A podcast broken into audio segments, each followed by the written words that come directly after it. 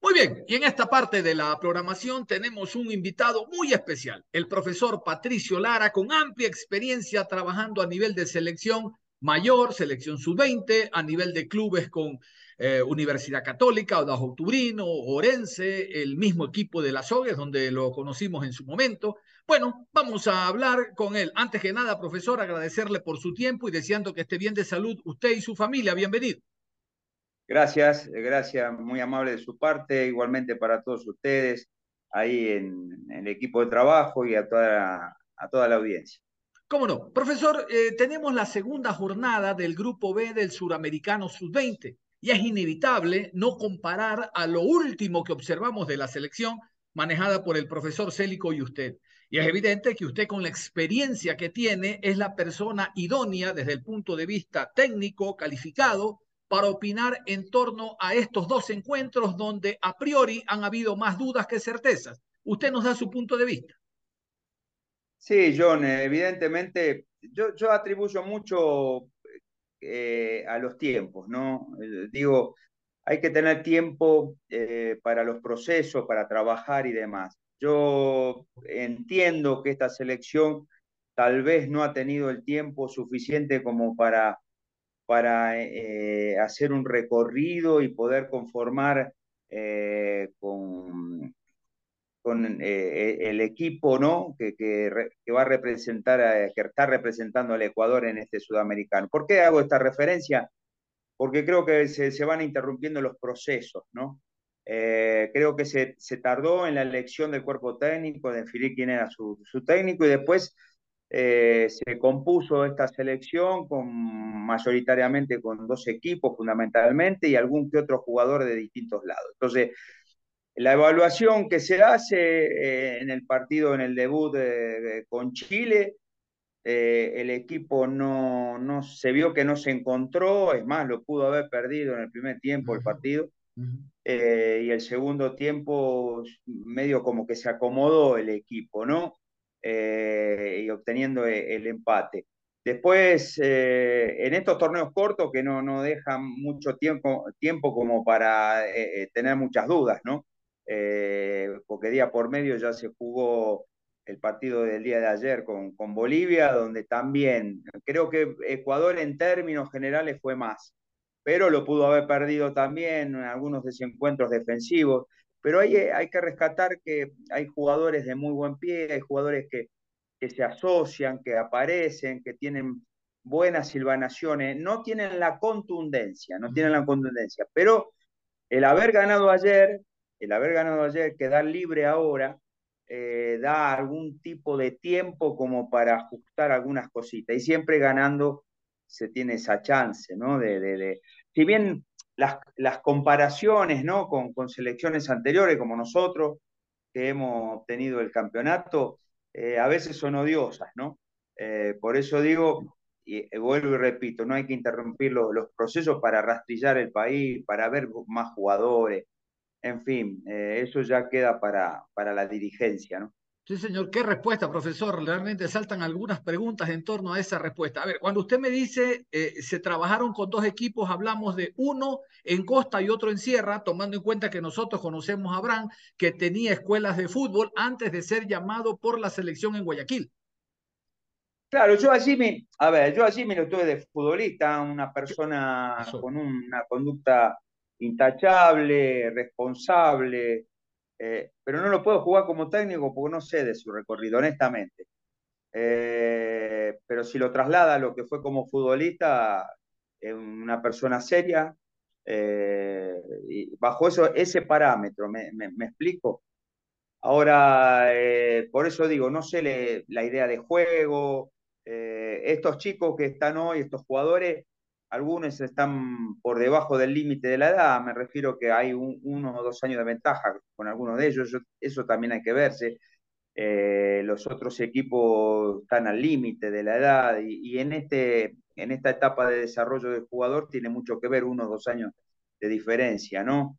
Eh, por eso digo, es un, poco todo esto, John, respecto de, de cómo se armó todo esto, ¿no? Para llegar a estas competencias que digo, se deben respetar los procesos y no esperar el torneo para decir, bueno, 30 días antes o 35 días antes nos ponemos a trabajar. De acuerdo, de acuerdo, profesor Lara. Usted dice con mucho acierto y por conocimiento que no se deben interrumpir los procesos. Pero ¿cómo entendemos de que el técnico actual, eh, perdón, el presidente actual, el ingeniero Egas, formó parte de como presidente hace cuatro años y él sabe lo que significan los procesos que los tuvo usted y el profesor eh, eh, Célico? ¿Cómo entender que ahora ese proceso se rompió con el mismo directivo? A ver, eh, el ingeniero Ega nos conocemos bien, fueron 11 años, 8 en Católica y, 3 en la selección. Él, asume cuando nosotros ya, eh, dos días antes de, llegar a la final, que salimos campeones sudamericanos. Después sí, tuvimos el respaldo eh, nuevamente para ir a Polonia, al Mundial. Él entiende de todo esto, porque hemos promocionado jugadores en Católica, todos estos jugadores que han pasado por el sudamericano y el mundial se han proyectado, eh, en su mayoría. Eh, muchos son de un proceso que se, se fueron eh, partícipes de este mundial. entonces, mm, bueno, esa, esa es la pregunta, ¿no? Esa es la pregunta. En un momento se dijo que había que, cambiar algún tipo de metodología en la selección mayor con, con alguien europeo, después viene Alfaro. Entonces, hay algunas cosas que tienen que ser un poquito más coherentes, ¿no?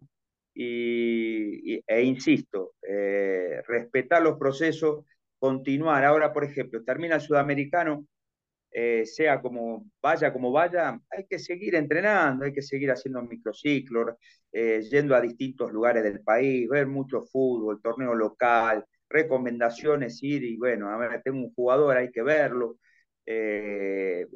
traerlo a la selección, eh, a un microciclo para observarlo o ir a su hábitat también para que no se resienta. Hay que contemplar muchas cosas. No, no, no, hay que trabajar y trabajar y trabajar.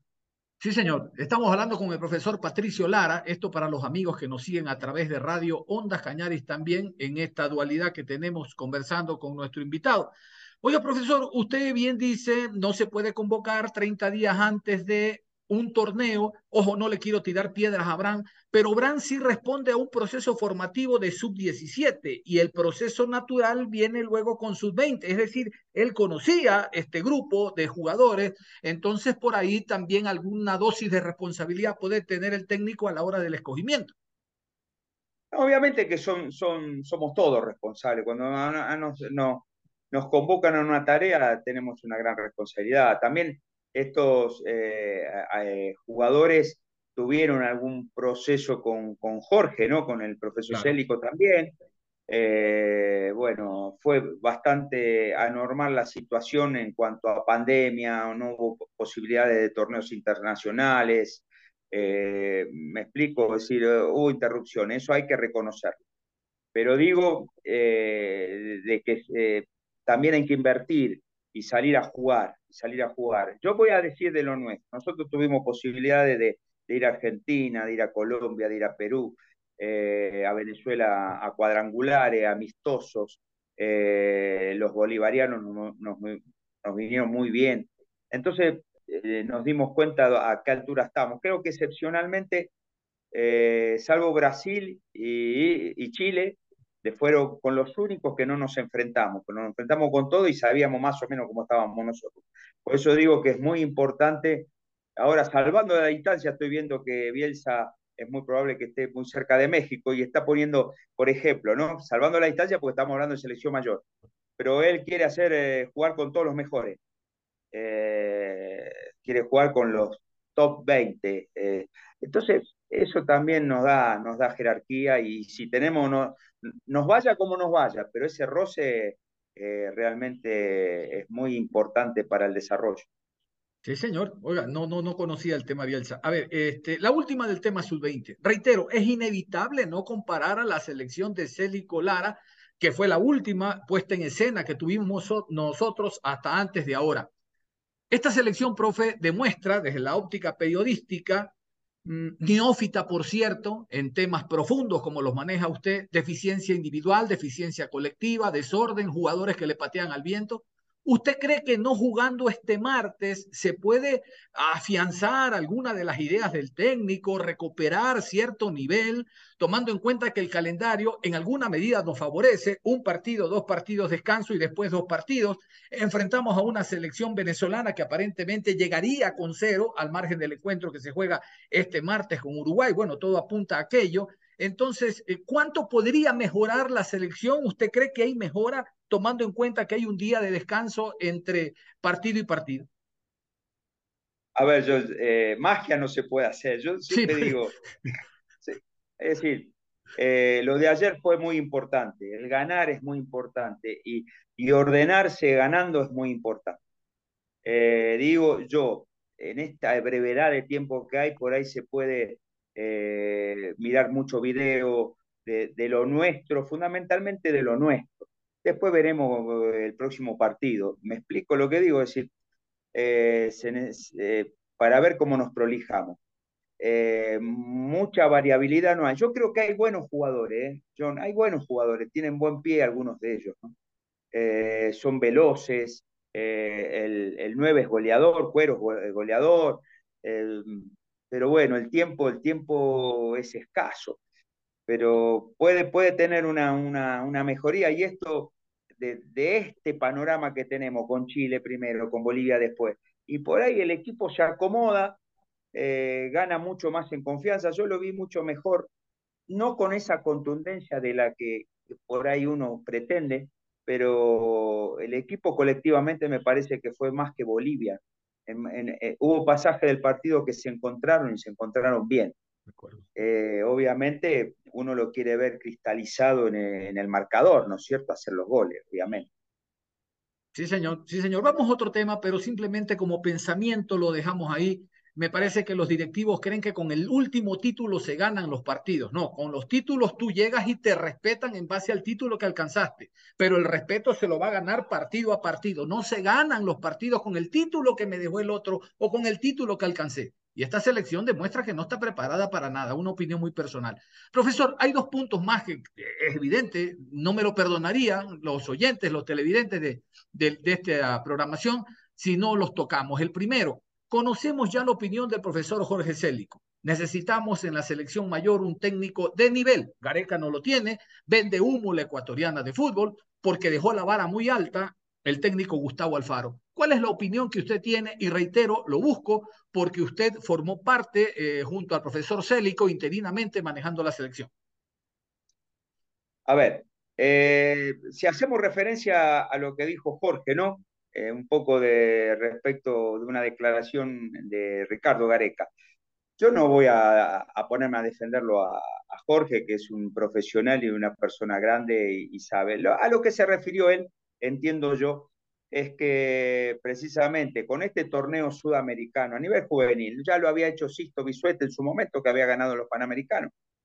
Nosotros que ganamos la Sudamericana, eh, que nos colocamos tercero en el mundo, hablando eh, en formativa, después nos encargan la selección mayor y, ahí donde buscamos un mix, ¿no? Con Ener Valencia, Angelito Mena, Estrada, más Franco, más los chicos de la 20, en su momento Campana, Plata y demás, buscamos eh, eh, un mix y, potencialmente Ecuador eh, nos fue relativamente bien en esas cinco fechas, hasta llegar a la contratación, vamos a hacerlo rápido, porque primero vino Cruyff, que había que traer una mentalidad europea, como digo, y no entrenó ni una vez, eh, pero después se traía Alfaro, un sudamericano, y Alfaro eh, jugó estas eliminatorias con, con, este equipo que más o menos habíamos dejado una base. entonces la vara la fuimos poniendo, se fue al Mundial con la clasificación de Alfaro. Hoy, hoy Ecuador es, un, es una selección a considerar mundialmente. Entonces, a lo que me refiero, que yo sé que ahora viene fecha FIFA, sé que viene en eliminatoria, después la Copa América y hay que tener el entrenador, obviamente. hago referencia a que hay que tomarlo con calma, pero con mucho criterio, de, elegir bien al, técnico. No es que Ricardo Gareca no tenga el pergamino o el perfil para dirigir Ecuador, no, no, ni, ni mucho menos, es decir, un, técnico de, que ha dirigido clubes, que ha dirigido selección ocho años, siete años y medio a Perú. A esa referencia entiendo que Jorge hizo, es decir, pensarlo bien, eh, que se habla mucho, y cuando se habla de humo, que se habla mucho de fútbol, todos opinan, a eso, no, no, no, no es quitarle mérito porque él bien dijo, no, no lo conozco ni como persona ni, ni, lo he visto trabajar, no puedo abrir un juicio. A esa referencia hacia lo que pasa, que obviamente a veces se dice, algo que, que, por ahí ya queda grabado y por ahí, no digo que se saque de contexto, pero que evidentemente eh, resalta más, ¿no es cierto? A eso, a eso me refiero.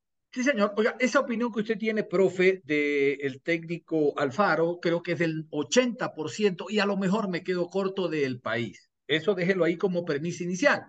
Lo segundo, usted ha de haber vivido eh, como técnico, clubes, eh, selecciones, momentos alegres y de los otros. Le hago una pregunta, bueno, más que pregunta, quiero una opinión suya muy subjetiva. ¿No cree que la salida del técnico por parte de la ecuatoriana de fútbol debió haber sido de otra manera y no focalizarlo o maquillar lo que era por un tema netamente económico? Es que la FIFA no me paga y no puedo arreglar con el técnico para que continúe. No hubo una rueda de prensa, no hubo un agradecimiento abierto. Hay una carta muy emotiva de Alfaro, como es Alfaro, muy versero, pero que le agradece en 32 de las 34 líneas a los jugadores.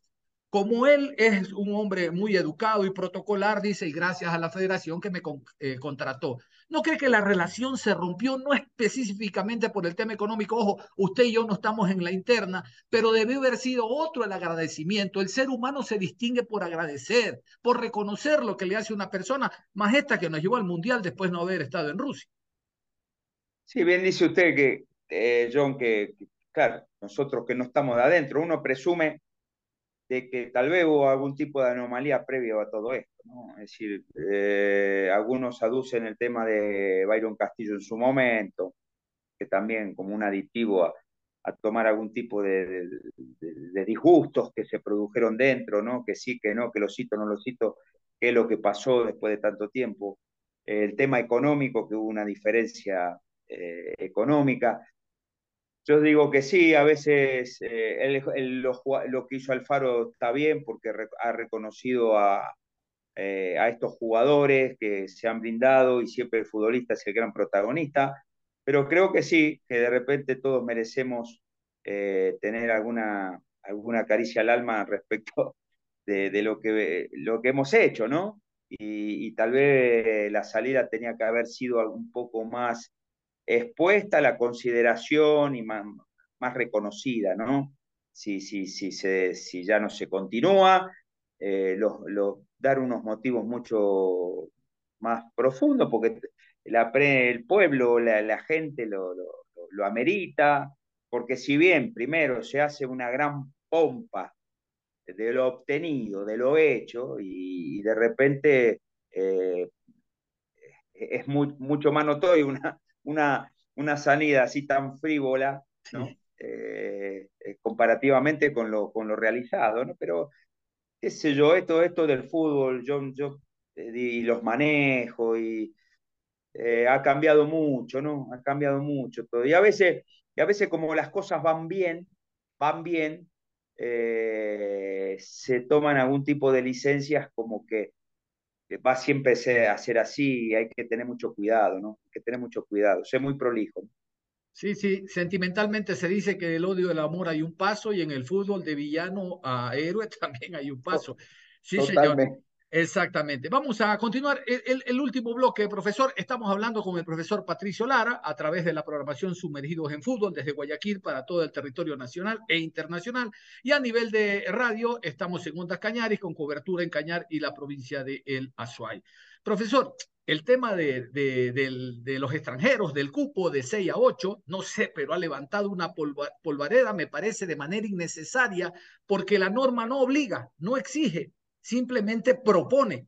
Y hay clubes como el Nacional, vea usted que por, por reglamento no tienen extranjeros y están calladas la bocina. Eh, no sé cuál es la opinión que tiene usted sobre esto que se ha levantado en torno al incremento de 6 a 8 extranjeros.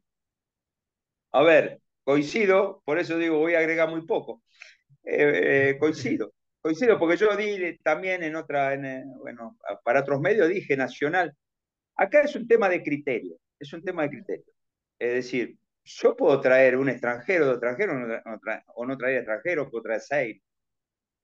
Eh, después se puede discutir esto de que algunos se justifica porque el jugador nacional está a la altura económica, eh, que mucha exigencia, bueno, en fin. Eh, últimamente han venido muy buenos futbolistas, pero también yo que gracias a Dios hace 20 años que estoy en este bendito país, he visto extranjeros que han pisado esta tierra muy buenos. Hoy el extranjero también ha hecho mucho banco también. Eh, yo digo que es una cuestión de concepto y de criterio dirigencial. Si yo, que es mi, vuelvo y repito, mi patrimonio genuino, mi formativa, yo tengo un criterio y, el espacio lo voy a ocupar con mi futbolista, con buenos cuerpos técnicos que me formen futbolistas. una, después veré yo si traigo un extranjero, dos, o si necesito traerlo. Es, esto, lo que pasa es que eh, se entran en discusiones a veces que me parecen innecesarias, ¿no? Eh, por eso digo, me sumo. Después que somos hijos del rigor, no hay duda. Recuerde cuando tuvo la, disposición de que, que, me pareció una actitud ridícula de parte nuestra, de los técnicos, ponerlo que tocaban, pisaban la cancha, el juvenil ya era suficiente, después se pasó a distintos tiempos. Bueno, fue una reglamentación que, que motivó a, a, mirar hacia abajo, ¿no? Hacia, hacia lo que tenemos nosotros, ¿no? Eh, pero como digo, eh, no por imposición, hay que hacerlo por concepto y por criterio. Y me parece que pasa por ahí, por eso coincido cuando usted manifestó. Eh, es una cuestión muy, muy, muy de club, muy personal de club. Sí, señor, sí, señor. Si trabajas en divisiones menores, no te preocupes, así vengan 20, porque tu patrimonio y la base de la pirámide son los muchachos, ¿no? Oiga, en todo caso, profesor, ¿qué le parecieron las declaraciones para cerrar de Carlitos Tenorio. Nadie desconoce a Carlos Tenorio, gran jugador de selección, pero como presidente de la agremiación de futbolistas, le dio 10 días, ya van como 17, a la Liga Pro y a la Federación para que revean cuando esta situación de 6 a 8, cuando eh, los clubes son privados, no tiene nada que ver, y hubo más bien otras situaciones donde la agremiación debió haberse metido el caso tú Ordóñez, que lo mandan a entrenar en la B con Auca, jugador que le estaba perdiendo sus derechos de no mediar la llegada de Faría. O sea, había otras instancias, otros estamentos donde había que, tenía que meterse la agremiación. Pero ahora está como el llanero, en solitario. No hay un futbolista que levante la mano y diga yo te apoyo, porque el futbolista se debe al presidente de club, que es el que le paga. ¿Qué concepto tiene sobre esta postura que tuvo en su momento y la tiene, pero con poco sustento la agremiación? A ver, eh, yo creo que independientemente de la carrera futbolística, yo Carlos Tenorio no, no, no he tenido el gusto de conocerlo eh, personalmente, más allá de lo que fue como futbolista, lo que él tiene un criterio de tratar de, defender eh, al futbolista me parece totalmente razonable. todos necesitamos un gremio fuerte, que tengamos respaldo, los futbolistas, los técnicos, en fin, todos, todos. Ahora, el futbolista también, digo, en términos generales no tiene un gran eh, criterio respecto de lo que es su gremio, ¿no? De, que sea respaldado en, asistencias múltiples, ¿eh? no solo desde una lesión, desde eh, que tenga familia la señora, en fin, ¿no? Estar protegido. Eh, el tema de la... Eh, yo, a ver, trato de identificarme respecto del concepto que, que, él tiene de cuidar al futbolista para su espacio laboral, ¿cierto? Es decir, que el Nacional tenga mucha más chance que, que, traigan jugadores de afuera. Desde ese punto de vista, humanamente eh, y deportivamente eh, sensato. Ahora después hay que salir a defender en todos los aspectos al futbolista. Y el futbolista eh, tiene que tener, saber de qué se trata un gremio. ¿De qué se trata un gremio?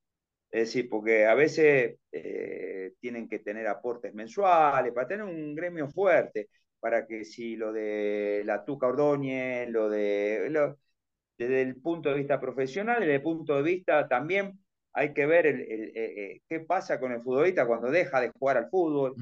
Sí, todo ese tipo de protecciones. Eh, por eso digo, el gremio tiene que ser eh, fuerte en todo sentido, ¿no? Con mucho criterio, con mucho criterio. Sí, señor. En la parte final, profesor, antes de agradecerle, permítame ser grato con usted. Cuéntenos qué opciones, qué posibilidades hay eh, de trabajo en este año, o usted está abierto un compás de espera, sabiendo los genios que son nuestros dirigentes, que al tercer o cuarto partido que se pierde echan al técnico y llaman a otro. Difícilmente un dirigente se vota. ¿Qué posibilidades hay, profesor? ¿Qué, qué análisis está haciendo en este año? A ver, eh, John, eh, el, Mundial distrajo mucho, estuvo una época del año muy atípica, totalmente atípica, ¿no? Un gran negocio en el medio, entonces lo, colocó en, en, diciembre. Y los dirigentes se distrajeron y después hay muy pocas variantes respecto al año pasado y después hay gente que se mueve mejor que uno.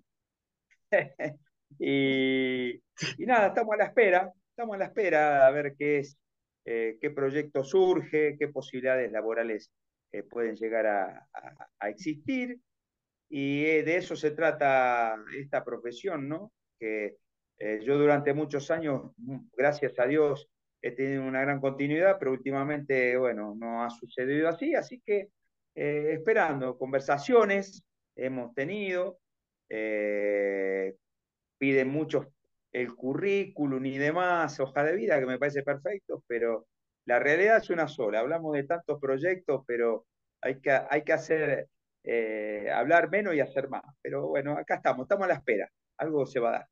Sí, señor, Dios lo oiga. Profesor, una línea nada más, un minuto que no tengo más tiempo. Eh, no quiero que lo franelee ni le tire piedra, sino que me dé su opinión objetiva. No vamos a analizar al fútbol europeo, hablando de los directores técnicos, pero los que nos llegan a nosotros por acá, mm, como que a veces no están del todo metidos en lo que nosotros pretendemos. ¿Cuál es la idea, el concepto que usted tiene de los europeos que han llegado directamente al fútbol ecuatoriano de primera categoría? Y yo nosotros, a nosotros nos mandan los libros y nosotros le mandamos los jugadores. muy bueno, muy bueno. Eh, yo no tengo nada, tengo buena relación y todo, pero a ver, nosotros tenemos en Sudamérica grandes, grandes, eh, tenemos campeones del mundo, tenemos, tenemos tantas cosas. Por eso, eh, ojo, que no se malinterprete, pero hay, hay, hay, mucha capacidad en Sudamérica, ¿no? Y en el Ecuador también no, no, no es la excepción.